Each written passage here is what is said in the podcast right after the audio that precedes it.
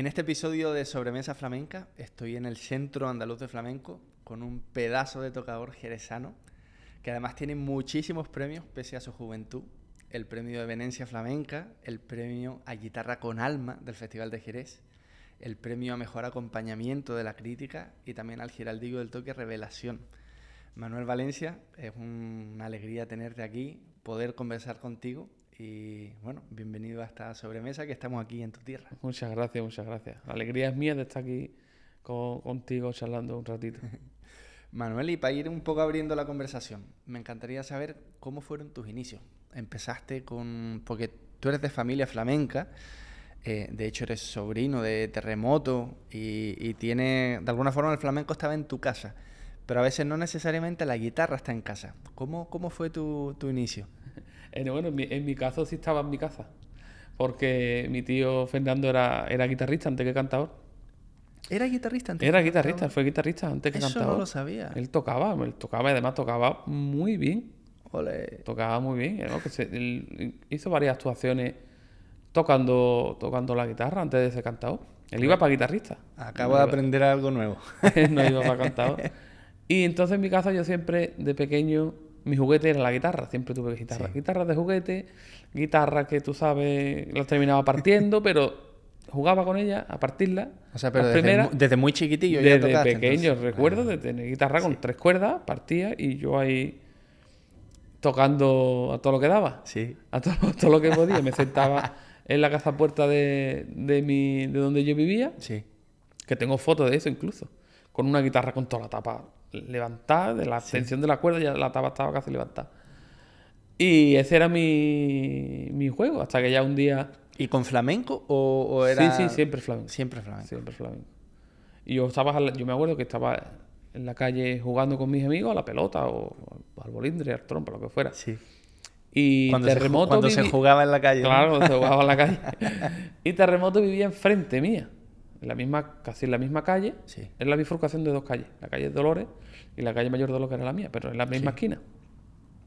Y yo, en el momento en que lo escuchaba desde la calle que estaba tocando, en su casa, que vivía Ya un paraba segundo, de jugar y te iba... paraba de jugar y me iba arriba. Y yo no hablaba, no, no decía nada, simplemente me sentaba al lado y, y escuchaba. Qué bonito. Si le estaba una hora tocando, dos horas, la hora que estuviera, yo estaba en silencio escuchando tocar. ¿Y de vez en cuando se tiraría con alguna letra o algo? No, no, no, no, no, no, Él tocaba y tocaba. Tocaba y tocaba. Qué curioso. O componía o lo que, fuera, pero Claro, y ahí tú absorbiendo... ¿Y, Pero y yo ahí tú estaba qué edad tenías? ¿Seis añitos, siete añitos o un poquito un poquito más? mayor, nueve, diez años. O sea, ya estaba Ok. yo en la calle jugando con mis amigos, vamos. Qué alegría.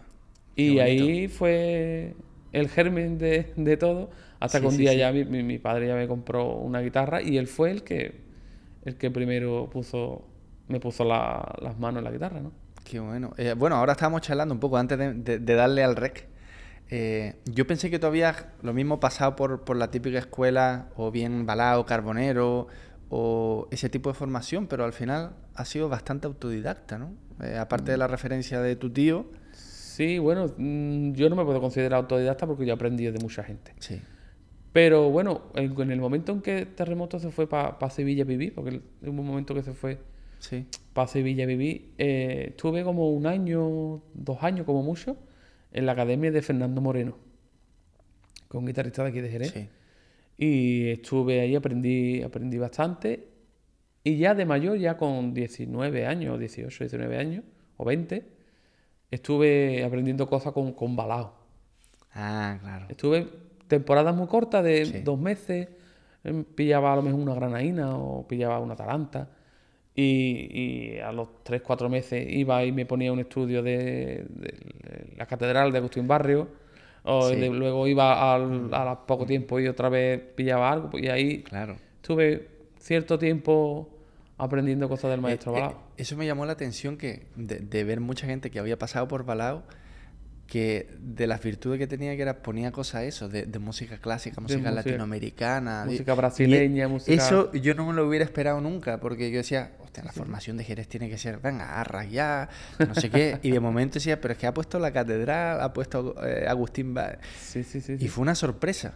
Y, y de- y de alguna forma, claro, quizás es, es parte, que ahora lo quiero hilar con esta pregunta, pero del, de la apertura musical de los guitarristas de Jerez, que Sí, es, sí, es sí. curioso. De, la- de las nuevas generaciones, sí. Sí, sí. Y, y aquí te quería preguntar, que esto me interesa no solamente por mí, sino por todos los que nos están escuchando y viendo. ¿Qué es lo primero que suele aprender un guitarrista de Jerez? Porque hay una forma, lo que estábamos conversando antes, ¿no? Alguien de Jerez se nota que es de Jerez. Y, que- y- y eso también tiene, aparte de lo que vean aquí, tiene que ser algo también de cuando alguien está empezando, un, un poco unas pautas, ¿no? Pasa una cosa, Jerez es que es, es- es diferente por muchas cosas. Sí, Un guitarrista, cuando agarra la guitarra, ya sabe el ritmo. Incluso sabe tocar por bulería. sí. Es lo primero que se aprende aquí, a tocar por bulería. Claro, antes de coger la guitarra ya... sa- y- Y el ritmo, el soniquete, ya, Ya lo ya tiene, está en el- está- ya está-. Incluso hay gente que no sabe tocar la guitarra, Sí, que no sabe. No es que toque poco, que no sabe tocar la guitarra. Pero le agarra la guitarra, pone un la y empieza a rajear por bulería. Claro. Hay- algo hay- que hay algo muchos que huele. guitarristas lo persiguen durante toda la vida, mucho, mucho, mucha gente. sí, sí, sí. Algunas veces lo logran, otras veces no. Pero llega uno que no sabe tocar la guitarra, pone un la y empieza a rajear por bulería, además bien. Y dices, ¿tú de dónde has salido? ¿Cómo haces eso? Y no sabe luego hacer un arpegio, ni sabe hacer más nada. Pero llevar el ritmo es algo, no sé, que, que- que se aprende antes que a coger la guitarra. O sea que tú ves, claro, como, como cimiento fundamental de un guitarrista de Jerez, ya entiende el ritmo antes de coger la guitarra. Sí. Esto es parte fundamental del aprendizaje. Y ya luego, claro, depende del maestro que te que elija o que, Sí. te, o que te toque, pues está más basado en unas cosas o, Sí. o en otras. Depende también de lo que vayas buscando, ¿sabes? Luego he escuchado mucho también, lo, lo suelen decir los guitarristas de aquí, que también hay un, un respeto y un conocimiento del cante, o sea, desde el inicio. Es como que es una guitarra también muy para cantar. Aunque luego ya tú quieras tocar solo, porque también tú tienes, en 2016 sacaste tu disco, tu primer disco, ¿no? Entre mis manos. Eh, pero le has tocado para cantar, o sea, una infinidad de gente. y eso no es fácil. O sea, cuando, una vez que te metes en ese mundo es, es, es- complicado y fácil a la vez. Fácil si, si lo has escuchado mucho y lo, y lo Claro. entiendes. Pero eso me da también la sensación de que aparte del ritmo es el respeto y la afición al cante, ¿no? La afición al cante yo creo que es fundamental para tocar la guitarra. A mi forma de verlo, ¿eh? Sí, A mi forma de verlo, el cante eh, es la base y los cimientos de todo guitarrista que se precie. Todos. Tanto los que quieren ser concertistas sí. como el que quiere seguir acompañando, como el que quiere acompañar baile. El cante es la base de todo. Yo creo que la guitarra de Jerez es una guitarra cantadora, Claro. por naturaleza, Sí, dada a acompañar al cante. sí. Porque aquí lo que más nos gusta del mundo es agarrar la guitarra en una fiesta y ponerte a tocar a todo el que quiere salir cantando. Al que canta ritmo, al que no canta ritmo, Sí. al que canta afinado, al que no canta afinado. Y eso es una base en la que luego te ves en el escenario y es un seguro de vida. Porque la has aprendido a tocar, como te digo, al que sabe, al que no sabe. totalmente, totalmente. Y se aprende más acompañando al que no sabe que al que sabe. Es verdad, es verdad, porque luego el que lo hace muy bien te lo da fácil. Te lo da fácil, no tienes que hacer nada. Sí. Que bueno, es lo que estamos hablando, aunque, aunque me salte un poco ahora de tema, pero eh, tú ahora le estás tocando a Farruquito, que el- el- eh, rítmicamente y de conocimiento, o sea, creo que difícilmente hay alguien que reúna tantas cualidades, no, toca bien la guitarra, canta y vuelve canta, loca a los cantadores, toca el piano, toca... Y claro, cuando estás acompañando a alguien tan preciso, a la vez tú sabes que es la responsabilidad de que estás yendo con un... no- por no llamarlo genio, pero con un artistazo, a la vez es sencillo porque es tan preciso es como que está todo hecho, ¿no? Claro, él te, él te lo da todo, todo bastante, bastante claro. Pero claro, tú tienes que acercarte un poquito a, esa, Claro. a ese nivel de precisión y tampoco es fácil, tampoco es fácil. Sí, ah, imagínate. Y, y Manuel, cuando mm, toda esa, esa primera etapa de aprender la guitarra, ¿quiénes fueron tus referentes como guitarrista en Jerez? Sí, ya, ya ni te hablo de cuando hablamos de Paco, Vicente Claro. Manolo, eh, Eso está en todo el mundo, son guitarristas universales. pero, pero me gusta Jerez porque es una tierra muy orgullosa de sí misma. eh, incluso ni siquiera desde el lado negativo, que a veces puede ser de mirarse tanto el ombligo que no miras más allá, no, sino que estar orgulloso de tus artistas. Y, y a veces se habla, ¿no? Como los niños quieren ser moraditos, los niños... Sí, sí, sí, sí, sí. ¿Cómo, cómo, cómo fue, si quieres decirme algunos nombres que para ti, no estoy hablando de quiénes son mejores, quiénes, No, que no, no. a- para ti hayan sido referentes, que te hayan marcado de, de la tierra? Mira, a mi referente de siempre, de toda la vida, Sí. ha sido Moraito. Moraito. Y es más, yo tengo que, que- que decir una cosa que yo vengo de esa escuela, Sí. porque te voy a contar otra cosa. El maestro de mi maestro, del que yo considero mi maestro, que es Fernando Terremoto, Sí. Él tomó clases directamente con Manuel Morao. Mm, Él fue alumno directo de tío Manuel Morao. Entonces él hacía el toque de Manuel Morao 100%, que es el que a mí me enseñó. El toque con sustancia, como decían. ¿no? Eso. Y además tocaba las cosas de Manuel Morao con esa rapidez y con esa velocidad. Sí. Las tocaba que es que no te puedes imaginar. Qué bonito. De bien. Tocaba súper bien, súper Sí, limpio, súper... Sí. Y eso mismo es lo que a mí él me enseñó. O sea, por esa línea yo vengo de esa escuela, no me puedo separar Claro, de esa es escuela. en línea directa. eh, Claro, aparte mi admiración por Moraito sí. es infinita. Entonces, uno, uno más uno son dos. Yo vengo de esa escuela y es la que, la que me gusta me gusta defender y, y además que Moraito fue mi, mi ídolo. Yo lo veía por la calle y, y- y me daba alegría de, de- de encontrarme con él. Además que tuvo con, conmigo un gesto que, que lo recordaré mientras, mientras viva. ¿no? Él me prestó una guitarra durante Sí. unos años Sí. mientras yo no me pude comprar mi guitarra mi guitarra buena. Que eso no lo hace cualquier Eso no lo hace guitarrista, ¿no? cualquiera. Eso tiene que tener un corazón como lo tenía como lo tenía él. E- Es bonito porque la figura de Moraito solo despierta lindas palabras de... No Es puede que- ser no puede ser de otra forma. Es que eh, todo, todo el mundo que habla es como... Es que... y- y una cosa como entrañable, ¿no? Sí, es decir, sí. eh, y, a la, y a la vez fue un guitarrista... Es verdad que Manuel Morao, bajo por lo menos la, la perspectiva que tengo, es como que sentara los cimientos de, de cómo se toca en Jerez, pero luego Moraito eh, insertó una, como una cosa de, de frescura, de soniquete distinta que es casi como que se entiende ya como el toque de Jerez.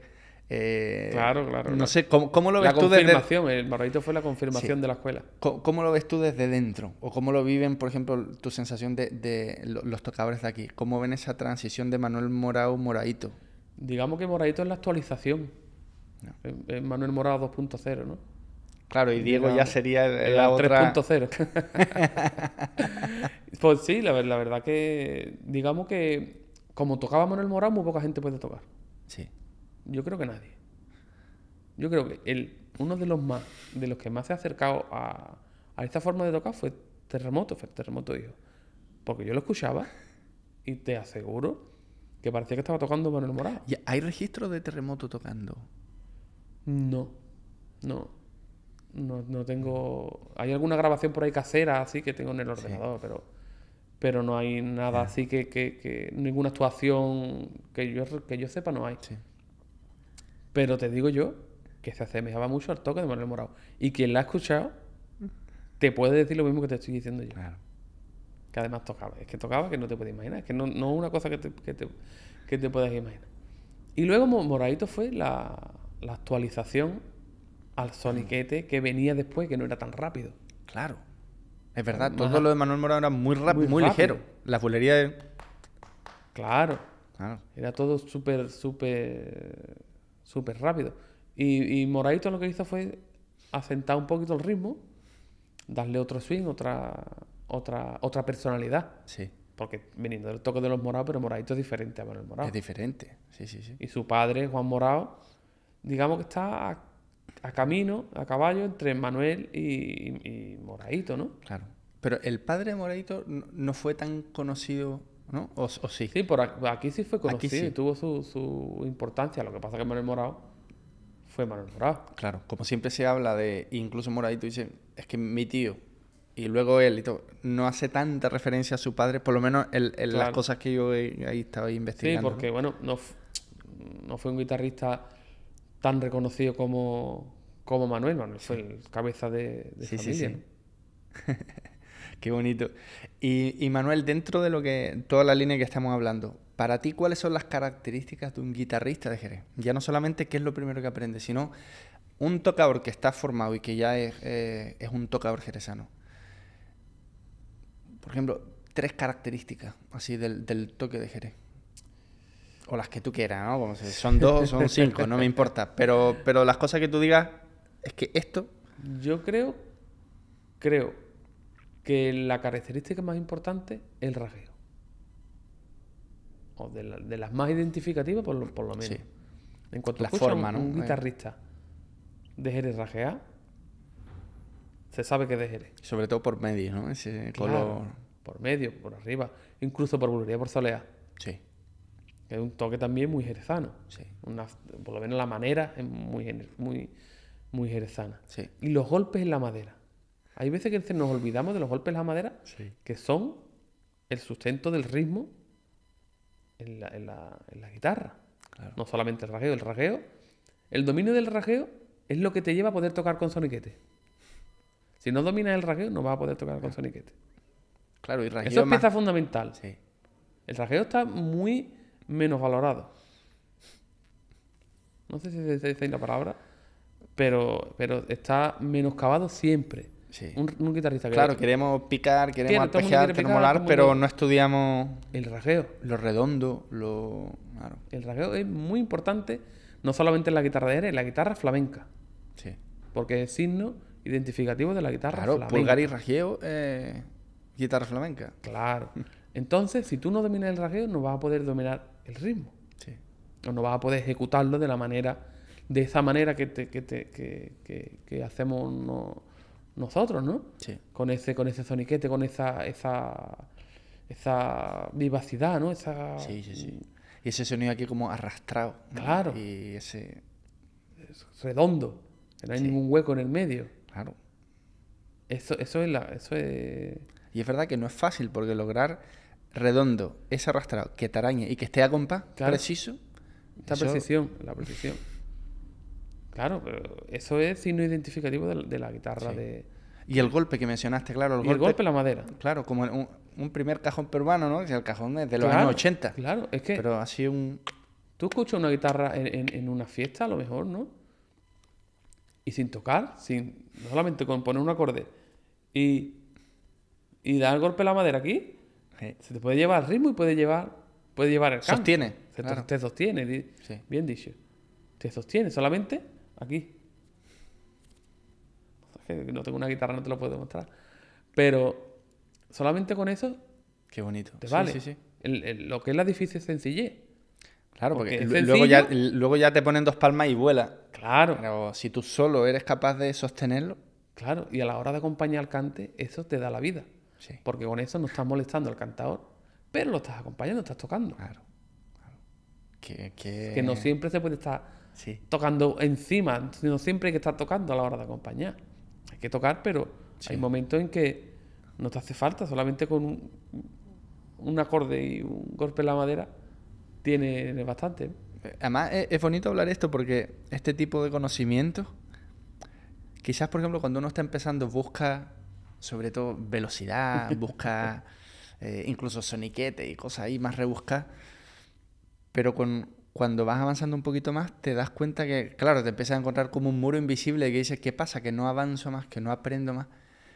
Y el quitar- secreto, que quitar cosas. y el secreto está en ese tipo de cosas, de saber, no, no, no, nada más que hagamos, hazme compás, y hazme compás y que el rasgueo suene redondo a, a tiempo y el golpe esté bien. Y tú empiezas, oh, empieza a caminar, ¿no? Como que la guitarra ya, Empieza a caminar de otra manera, respira. la guitarra invita a cosas, ¿no? Eh, es que qué bonito que esa sabiduría esté así viva. Me, Sí, sí, me- me gusta mucho. Es que, es que yo es que no, lo- no sé verlo de otra manera. Claro. Te lo, te lo digo así porque es que yo no sé verlo de otra manera. Yo eh, lo que lo que yo he aprendido, lo que he mamado y lo que Sí, y como yo lo veo, ¿no? me encanta. No sé si será mejor o peor, pero así es como yo lo veo.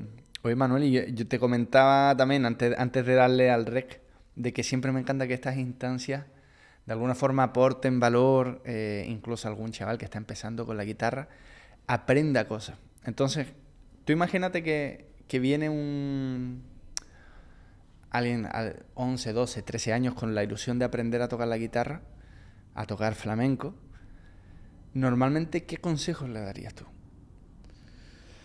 Primero que estudie. que estudie que, y enseñarle cómo estudiar, ¿no? Eso. Hay que enseñar a cómo hay que estudiar. Y, para cómo ti, no. Y, para ti, cómo sí y cómo no. que, si, si quieres, incluso dime cómo no hay que estudiar. Lo primero que yo le digo siempre a quien viene a tocar conmigo, sí. a aprender, es tocar despacio.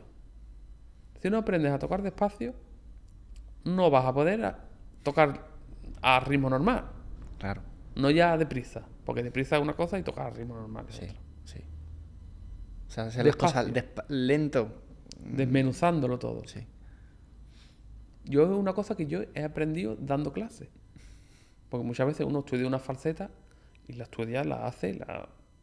pero cuando se la tiene que poner a otro, ahora tengo yo que desmenuzar dónde pongo el pulgar, dónde agarro. Hasta, a veces se te olvidan cosas como, ¿y esto cómo es? claro, y luego los alumnos te lo preguntan, ¿y aquí con qué dedo le doy? ¿Con el medio o con el índice? Y digo, no sé, espérate. voy, a tocarla rápido y voy a pensarlo y la bajo. Claro, claro. Ah. Entonces, y lo primero que hay que aprender es la técnica. El soniquete viene viene rodado. y viene con escuchar flamenco, ¿no? Ser aficionado. El, oído. Más, que el, más que el aprender 400 falsetas. Claro. yo le digo a mis alumnos, mira, yo te puedo enseñar 400 falsetas, 500, 10, 12, las que sean. Y puedo no enseñarte absolutamente nada con, esa, con todo lo que te ponga. me encanta lo que estás diciendo. Puedo no enseñarte absolutamente nada. Te vas a llevar las 400 falsetas. ¿Y tú crees que, que estás aprendiendo? pero no sabes nada. Pero sin embargo, si yo te pongo dos falsetas que las necesitas porque no dominas el arpegio, porque tu pulgar está fuera de sitio, o porque repites los dedos al picar, claro. si yo con esas dos falsetas, o tres, o, o 30, o 300, logro que no repitas los dedos, que tu pulgar se vaya al sitio donde se tiene que ir, y que tu arpegio no se vea descompensado entre los dedos medio, índice y el anular, sí. Te habré enseñado algo. Claro, porque son cimientos que ya cualquier falseta que toque... ¿Te va a sonar? Lo va a sonar. Y vas a aprender el doble de rápido. Que, y en eso es lo que yo baso mis clases. Buenísimo. Claro.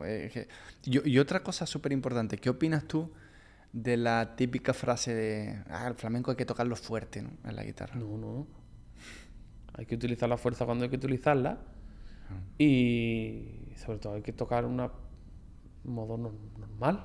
Para poder matizar, ¿no? para, claro. claro, que si tú tocas fuerte, fuerte todo el tiempo, cuando tengas que dar un matiz que de verdad sea fuerte, no tienes rango de subida. Claro, como echarle al, al, potaje mucha sal Claro. Luego no tiene corrección. Solo te sabe a sal, ¿no? sí, claro. Claro, sin embargo, si tú tocas una pulsación normal, cómoda, que no estés forzándote demasiado, tienes rango de subida cuando tengas que subir. Y de bajada. Es que eso es, tan, es tan, importante que lo, que lo diga un pedazo de guitarrista como tú. Eh, porque a veces hay conceptos equivocados y, y, quizás puede ser un poquito más sencillo si estamos eh, en Andalucía o en España, que uno a veces tiene mucha oportunidad de ver guitarra flamenca relativamente cercana. Pero para todos los que no están aquí, a veces tienen la idea, o también ocurre mucho porque uno empieza, por ejemplo, acompañando en escuelas de baile. Y muchas veces por, por ignorancia, más que por, por querer hacer daño al guitarrista, es como, toca más fuerte, toca más fuerte. Como intentando, si nunca voy a igualar a 20 personas zapateando, 20 yo también me formo así en escuela de baile, aunque sea en Chile y luego aquí, pero eh, acompañando al baile. Y a veces tú te ves que la técnica se te desarma porque tienes que ver cómo haces con tu sonido para llegar ahí. Pero realmente te das cuenta de todas los guitarristas que tocan bien, ninguno aprieta todo el tiempo. No, no, no. A veces en algún momento eso, pero es todo controlado. Pero eso también te digo una cosa, Pituquete, que se aprende con el tiempo. Claro a controlar la pulsación, yo creo que es cuando tú ya estás en un nivel muy alto. Sí. Yo creo que yo todavía no controlo la pulsación como debiera.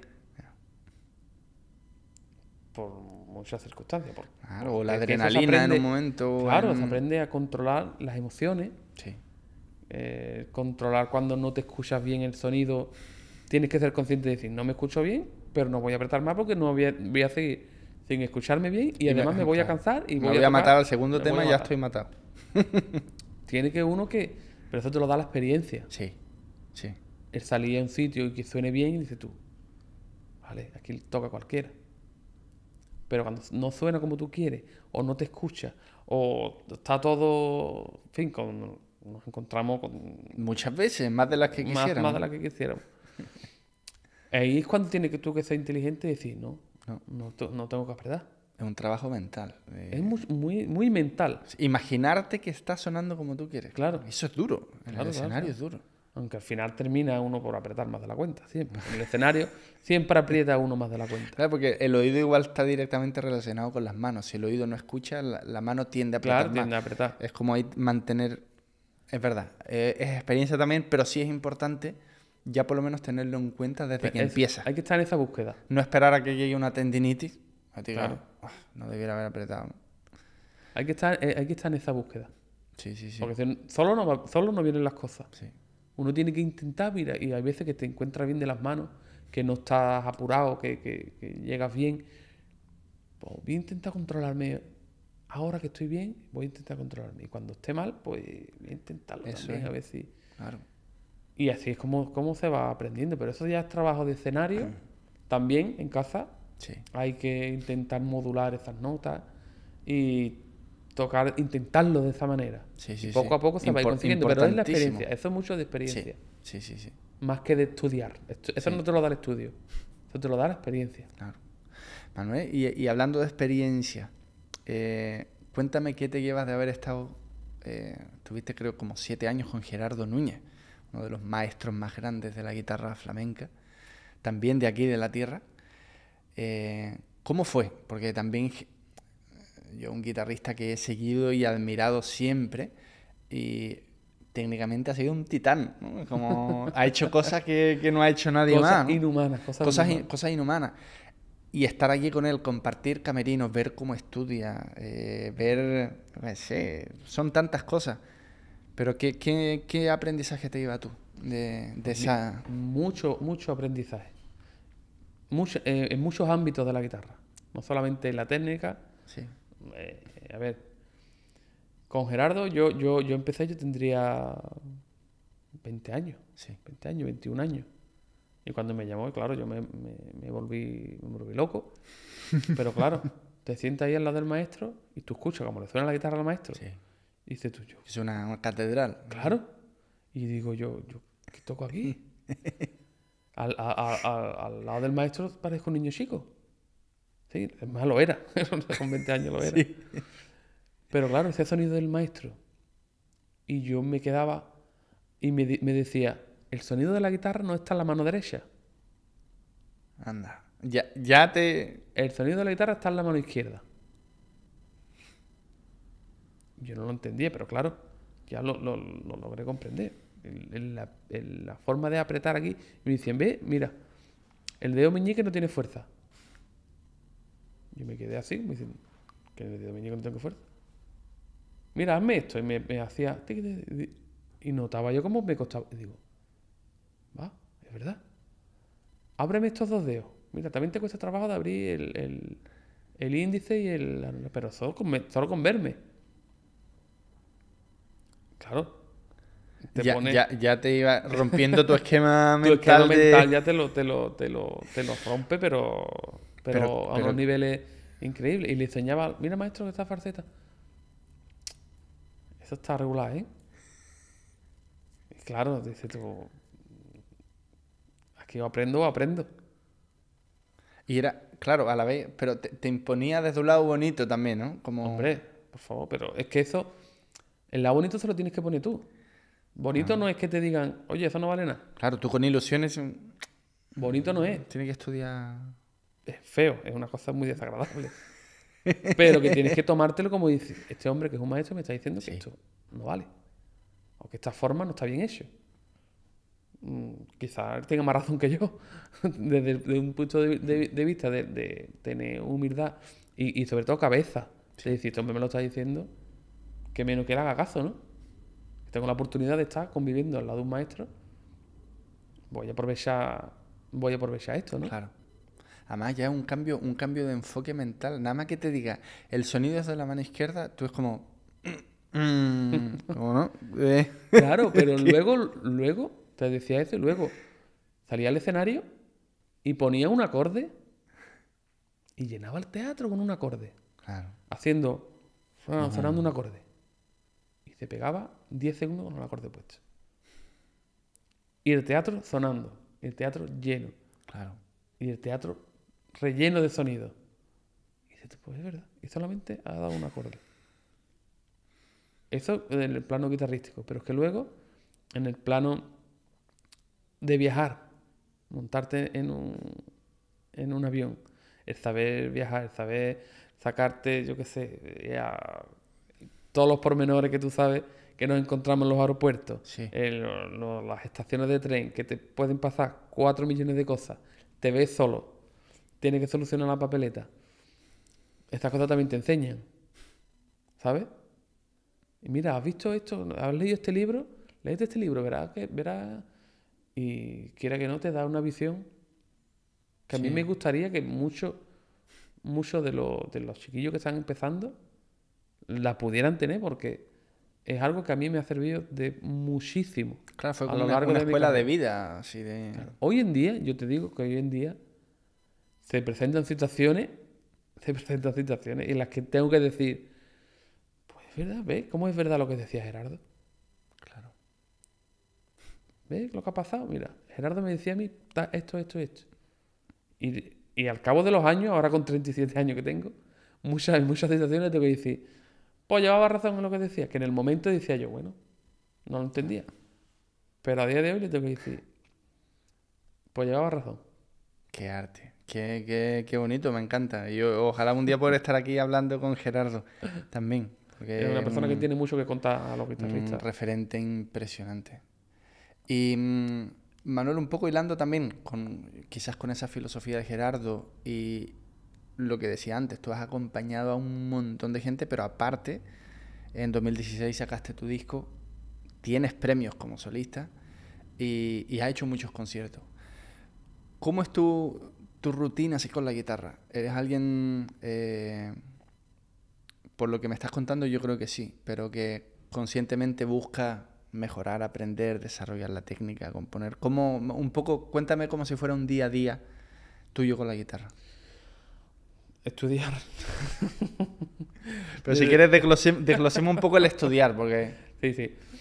A ver, yo lo primero que hago es calentar. Sí. Calentar suave, eh, despacio. Sí. Siempre despacio. Suave, despacio. Yo suelo empezar siempre por el trémolo. Sí. Ah, mira. Porque es algo que mueve toda, la, toda la mano, es algo que no tienes que apretar. Sí y hago varios, varias cosas de trémolo despacio, muy despacio, suave. Cuando ya veo que estoy caliente, empiezo con el, a lo mejor con el, con el arpegio. Hago varios ejercicios de arpegio, luego la catedral, en fin. Ya. Lo último que estudio es el picado, sí. que es la que más exigente es para las manos. Sí. Sobre todo cuando ya hace 10 escalas, ya, ya, no, ya, ya no te da la mano para más. Cada vez llevamos en picado para abajo, cada, vez, cada vez más lento. Empezamos en el metrónomo en 100 y terminamos en 80, porque ya no, ya no, ya no da para más. Pero eso es lo que yo hago. Y luego, ya por las tardes a lo mejor lo dedico a, dar las clases y ya si tengo que algún trabajo que, que, que, componer o que tengo que... Ya eso después, pero mi, mis dos horas por la mañana de, de técnica... Claro, el, el gimnasio. El gimnasio, sí. Mis dos horas de técnica por hora y media, dos horas las hago. Bien. La mayoría de los días. Qué bueno. y, por ejemplo, el tema de la responsabilidad en el escenario y todo eso. ¿Mentalmente mm, te trabaja un poquillo o es como mm, tirar para adelante? Porque es verdad que cuando muchas veces en el escenario se pasa mal, ¿no? A veces se pasa muy bien, pero a veces uno hay, que controlar los nervios, controlar el coco que te dice, eh, aquí va a fallar O aquí, no sé, ah, que te ha venido a ver este guitarrista, que te ha venido, que está la prensa, que... Es muy psicológico. muy ¿Cómo, psicológico. ¿Cómo tú llevas eso? Porque relativamente joven te ha ido muy bien. Eh, y, y yo sé que tu guitarra es de las, de las guitarras de Jerez que se considera de las buenas guitarras de Jerez. Muchas Eso- gracias, Eso, hombre. eso cómo, cómo lo afrontas? Yo eso lo llevo bien. Yo eso lo llevo bien porque digamos que es el miedo a no llevarlo bien Sí. el que te hace ponerte las pilas. Sí. En el momento en que vaya con las pilas bajas, entonces cuando lo paso mal. O sea, tú normalmente digo, bueno, si estudio, va a salir bien. Claro, que es, es así. Es así. Sí. Eh, si estudias ahí y vas bien de las manos y te lo sabes todo y, y- y está todo, te pueden pasar 40 millones de cosas, puedes meter el dedo en el boquete de la guitarra. Sí, sí. o- o sea, y te- Estando bien y te quebraste una y uña. estando mal. Uf, claro. Estando bien y estando mal. Sí. Te puede salir mal, te puede salir bien. Pero si vas bien, lo más normal es que te salga bien. Y si estás bien y te sale mal, tienes recursos para, lo, para enmendarlo. Claro. ¿Sabes? Sí, sí, sí. Eso es algo, estando bien de las manos, puede salir del atolladero. Es verdad que es Estando muy mal, no. Sí. Estando mal, no. Y yo psicológicamente no me maltrato a la hora de, de salir al escenario. Salgo nervioso como, como todo el mundo, Sí. pero una vez que te sientas y afinas la guitarra, ya se acaba, ya no hay nervio. Por lo menos a mí me, me pasa. Rara vez me pongo tan, tan nervioso. Porque psicológicamente me digo, si vas a estar nervioso no va a dar uno. Estate tranquilo y, ya está. Y una vez que ya empieza a tocar, ya sabes lo que tienes que hacer. Y, y yo soy, me, me considero que soy seguro Sí. que, que soy seguro de mí Sí, mismo. sí, Y si lo tengo que hacer, lo, lo, lo Si estás preparado, eso sabe que lo va a Claro. hacer. Que es es bonito eso. Y eso también es un don. Porque es verdad que a veces te encuentras eh, con situaciones de que bien sea uno mismo o otra persona que por más que ha estudiado en el momento lo traicionan los nervios Claro, es y ya no es una cuestión de mano, es una cuestión de coco. De coco, de coco. Y al final tú dices, pero si lo tenía perfecto, tío. Lo tenía Claro. perfecto y no. Y es porque está... Es difícil, es difícil. Yo Y no todo el mundo lo tiene eso que yo tú me no, estás hablando. yo no, no he pasado nunca por ahí. Solamente, te cuento una, una anécdota. Sí, Solamente en una ocasión Sí. me he visto superado por los nervios. Que yo recuerde, ¿eh? De más pequeño, pues es normal, ¿no? sí. Pero una vez tenía que tocar en el Villamarte en un espectáculo y decidí llevarme otra guitarra. Uf. claro. Ya llevaba tiempo tocando con, con esa guitarra, pero Sí. pero me la llevé.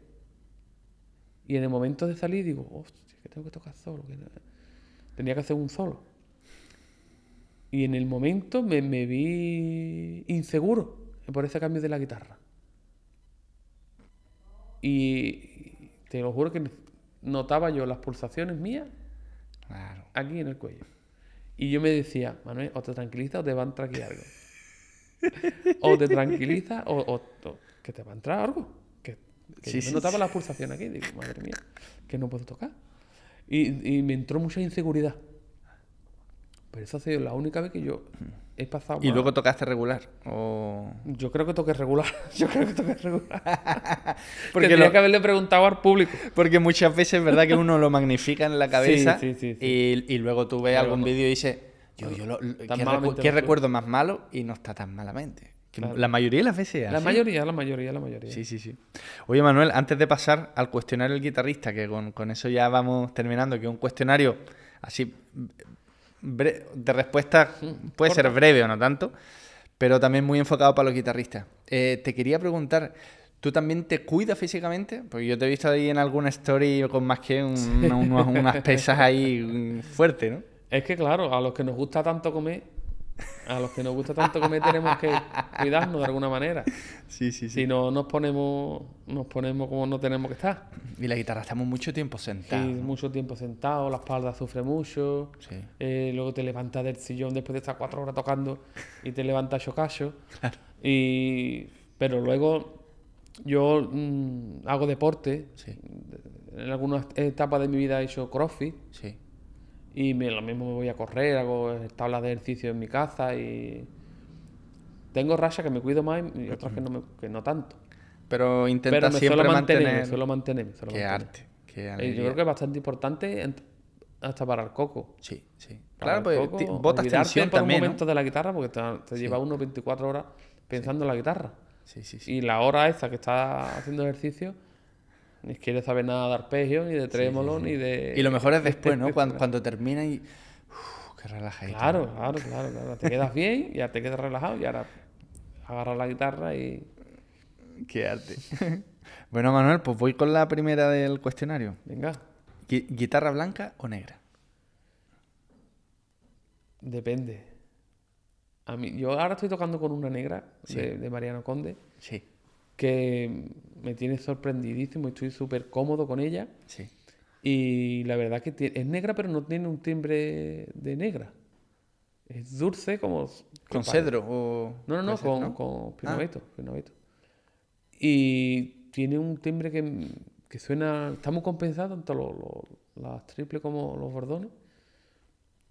Y me vale tanto para tocar solo como para, para acompañar. Ah, qué bueno. No tener que cambiar, ¿no? No tengo que cambiar. Y luego tu postura para tocar. Yo siempre cruzo la pierna, Sí. la pierna derecha. Pero cuando estoy en casa utilizo mucho el, el pedal este que para, para estar más cómodo. Claro. Luego, ¿cejilla moderna o tradicional? Tradi- No de palillo, Ya. la de capo, la de, la de, la de Sí, sí, Dunlop. sí. Sí, sí, sí. aquí la publicidad. Es que es verdad. yo- Porque he pasado fatiga con la de. Con la, a mí me pasa, yo digo, son preciosas, pero luego... Claro, lo aprieta o no aprieta bien y cuando la quiere quitar, te tiene que llevar un. un Yo no sé cómo, lo hacía Paco. Y lo- Yo no lo sé. Eh, O tenía ahí alicates en los No, dedos. no, no, o- es, es, es práctica, ¿eh? Ya. Es práctica. Por ejemplo, tú me das una guitarra de palillo, yo no sé afinarla. Yo tampoco. Yo no sé afinarla. Me puedo pegar una hora y no sé afinarla. Claro, ya luego está en un solo y se te desafina y, y quiere llorar, ¿no? Está- No, uf. Es ruina, es una ruina. Y sin embargo, una persona que está acostumbrada a los palillos, a hacer pla pla, y no tiene ni que, ni, muchas veces, ni que tocar palillos, sino solamente Claro. dándole un Sí, un- a la cuerda, Eh, ya está. la afina. Luego, ¿usa afinador? Sí. Eso es algo que, que quiero decir que es un atraso, ¿eh? Un atraso en el sentido de que te quitan el afinador, a mí me quitan el afinador y paso para afinar el quinario. Claro, no se mala acostumbra. se mala costumbre. Yo muchas veces en casa lo guardo. E intento afinar. O nada más que dar una nota, ¿no? El la. claro, el, el la afino en la. O muchas veces cojo la, la horquilla esta de, de Amazon Claro. y lo, y lo utilizo. Pero en el momento que se quede sin pila, No, es verdad que es muy útil cuando hay cuando hay ruido cerca tuyo. claro, claro. Y por lo menos ahí, solamente con la vibración tú ya afinas no te y, puedes y no acostumbrar, no, sale. te puedes acostumbrar. Claro. Luego, uñas naturales, gel, porcelana. Naturales. Naturales. Porque es que la mayoría de los tocadores que he hecho entrevistas, todos tocan con uñas naturales. O veces un poquito de esmalte. Sí, Ah, no, un poquito. Yo me pongo un poquito de pegamento. ah, O cuando voy a tocar con para el baile, lo que sea, un Sí. poquito de papel. Encima, pero solamente en la, la puntita. en la puntita, un poquito Claro. ahí. Luego, cuerda, nylon o carbono. Nylon, Nylon. Y tensión, media, media. ¿Eres diurno o nocturno? diurno. Diurno. La noche Además, para con niños, claro. Eso... La noche para dormir. ¿Te pones nervioso antes de salir a tocar? No suelo. Y, Aunque hay veces que sí. y media hora antes de salir al escenario, ¿qué te gusta hacer? Me gustaría tener un trabajo en el Mercadona. De reponedor en Mercadona. Hay veces que lo digo, además a los compañeros se lo digo. Sí. En el momento que en este momento nos quiere ser guitarrista. Hay momentos en actuación, en actuación así más, más puntuales, en el Sí. Teatro Villamarta, en un Sí. teatro importante, en un estreno. O sea que si hay nervio un poco, ¿no? Claro, claro, que lo hay. Lo único que uno aprende a dominarlo. Claro. Pero en esos momentos, en esas media hora antes, yo pienso que un trabajo de reponedor en el Mercadona, tu sueldo sí. Con menos riesgo, con menos riesgo de... Luego, acompañar o tocar solo. Acompañar. Acompañar. Em, un consejo para viajar con la guitarra. Extra sí. Eso. Luego, esta es complicada. Tres discos de guitarra. Lo tengo súper claro. Ole. Tauromagia. Sí. eh, te iba a decir uno de Paco, pero. Lucía. Y Parque de María Luisa, de. Requiem. Qué precioso es. Y te diría un cuarto, que es de mi corazón al aire de, Discaso. de Vicente. Discaso. Luego, Y también te puedo decir el disco de Juncal de, de Gerardo o el disco de Morayor, es que son joyas. Sí, eso es. yo, siempre digo que no, que, no, que no es que sean los tres mejores los tres, sino que a veces es para uno. En la vida de uno, de pronto. Está dice, no, pero disco. que esto. Sí, sí, pero que disco. esto me marcó. En- es verdad, Tauromagia nos ha marcado todo. Siroco, Lucía, o a mí Noches de Maniluna, por ejemplo, del Caña, se me volvió loco. Dije, "Este, ¿de qué planeta? ¿no? Y luego, tres artistas que te hayan marcado. Eh, Ya pueden ser guitarristas o no, flamencos o no, da igual. Pero tres artistas, Moraito, sí. Terremoto. Y el tercero, yo no diría ningún tercero. Moraito y Terremoto han sido. Mm, Yo creo que soy guitarrista hoy en día. Por esas Por dos ellos dos. personas. Sin ellos dos, yo seguro que no sería guitarrista. Luego, un sueño por cumplir con la guitarra. Intentar tocar como, como a mí me gustaría. Ese es el sueño. De decir, ahora toco como yo quiero. Pero eso es imposible. Porque hoy toca como quiere, mañana la Claro, agarra la eso guitarra y ya no está. Es lo que decía Manolo, ¿no? El loco que le tira piedras a la luna. Claro, claro, no, claro, no- claro. no la, no la ha pegado ni una vez, pero no ve a dónde llegan las piedras, ¿no? Yo creo que el sueño de, de- nosotros es que nos dejen tocar. Tener un sitio en, en el mundo del flamenco para poder tocar. Como me da mucho coraje muchas veces que no le dan el sitio a la guitarra flamenca. Ahora hace poco, y vamos a criticar porque estamos en nuestro derecho, Sí, sí, sí. han hecho un ciclo dedicado a Manolo Sanlúcar y hay como 40, 50, no, 40 no tanto, pero yo creo que 30, 30 y tantos sí hay. Y hay un concierto de guitarra. Y un ciclo no dedicado a Manolo, a Manolo Sanlúcar aquí en Cádiz. Y hay un concierto de guitarra que lo da José del Tomate en la línea. Eso no puede un ser. concierto de guitarra, habrá 20, 25 de Alguien que ha luchado toda la vida por la guitarra. y 15 o 20 de, de baile. Sí, Y un concierto de guitarra. Eso no, eso no es de recibo. Sí, no está bien. Eso no es de recibo. Y es algo por lo, por lo que los guitarristas debemos de, de plantarnos y decir no. Sí, yo me alegro de hecho por, por- en esta bienal que va, va a estar el ciclo guitarra algo- desnuda, que lo, lo hace algo. Gerardo, si no me equivoco, el maestro Gerardo Núñez. Y qué alegría ver un montón de guitarristas 19 tocando conciertos de guitarra. 19 conciertos de guitarra. Eso es una, una maravilla. Eso es una maravilla. Y Lo- que es que, la- es sí. que los guitarristas tenemos derecho.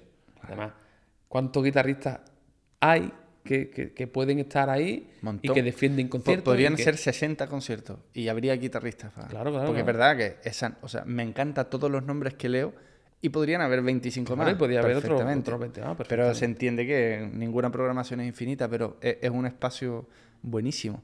Y yo, yo siempre lo digo que el, no necesariamente el aficionado al flamenco le gusta la guitarra. Muchas veces es cante o el baile, pero de guitarra entiende muy poca gente.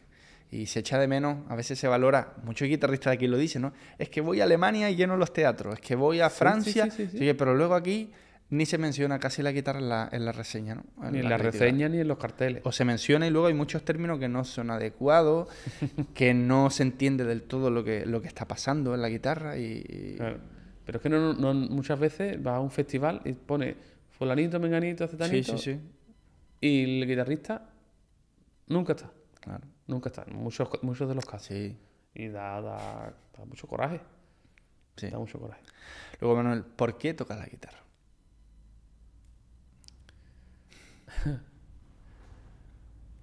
Para poder expresarme en lo que con palabras es imposible. Ole. ¿Y cuál es tu misión? ¿Cómo te gustaría que te recuerden?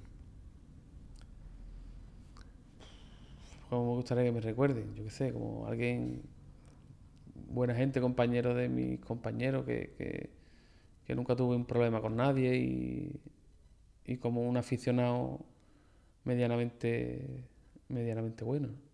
Qué sé, que lo, lo que sueña todo el mundo, ¿no? De, que todo, lo que pasa por, por esta vida da igual, lo demás da igual, pero por lo menos que te recuerden como alguien que, que merecía la pena estar, estar al lado, ¿no? Pues gracias, Manuel, por, por este ratito. Eh, A ti, por yo sé que podríamos estar charlando muchísimo más porque ya una vez que entramos en terrenos de guitarra y todo eso, eso es... Pero bueno, Podríamos estar dos días hablando. Pero me alegro un montón por, por tu sinceridad, por querer de verdad compartir tu- tus vivencias. Eh, se te ve que amas la guitarra, que te gusta además que los que nos están escuchando aprendan de verdad cosas importantes. y te agradezco de corazón que estés aquí. A ti por acordarte de mí, un placer de, de compartir contigo este ratito. Gracias, Manuel.